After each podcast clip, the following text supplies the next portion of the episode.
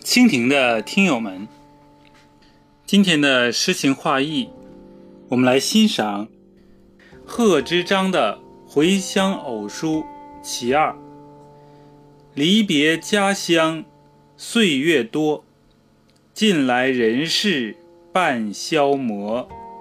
唯有门前镜湖水，春风不改旧时波。镜湖。在今浙江绍兴会稽山的北麓，周围三百余里。贺知章的故乡即在镜湖之旁。贺知章还家，唐玄宗赐镜湖善溪一曲，因此也称镜湖为贺间湖，又称鉴湖。人们总是在对照中，才强烈地感到自然的永恒、人世的易变和生命的短暂。这首诗可看作是第一首的续篇，可以做对比阅读。诗人通过与亲朋的交谈，得知家乡人世的种种变化，在叹息久客伤老之余，又不免发出人世无常的感叹来。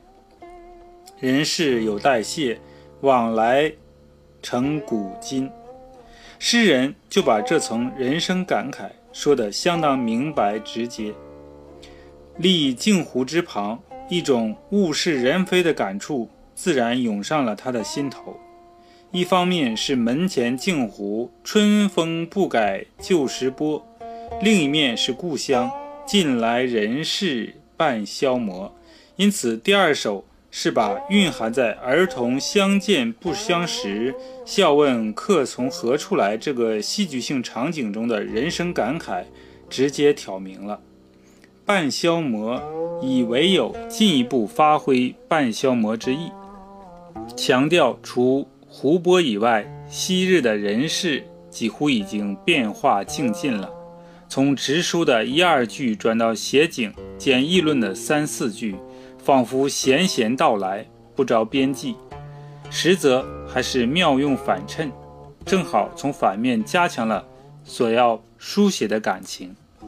在湖泊不改的衬映下，人事日非的感慨显得寓意深沉了。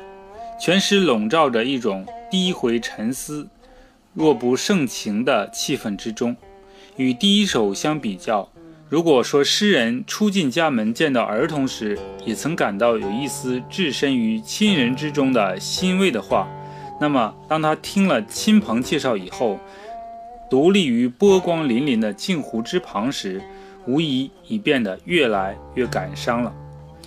与贺知章描绘久别归家的这一典型场景类似的构思，如杜甫的《赠卫八处士》，访旧半为鬼，惊呼热衷肠；李益的《喜见外地又言别》，问姓经初见。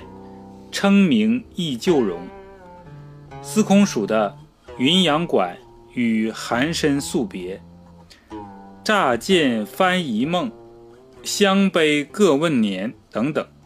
但这些诗中蕴含的人生感慨，却更多地染上了时代动乱的悲凉色彩，与贺知章诗中流露的幽默情趣，已经是两个不同时代的精神风貌了。对比阅读。会有许多的收获。今天就到这里，我是主播国风。回乡偶书其二，贺知章。离别家乡，岁月多，近来人事半消磨。唯有门前镜湖水，春风不改旧时波。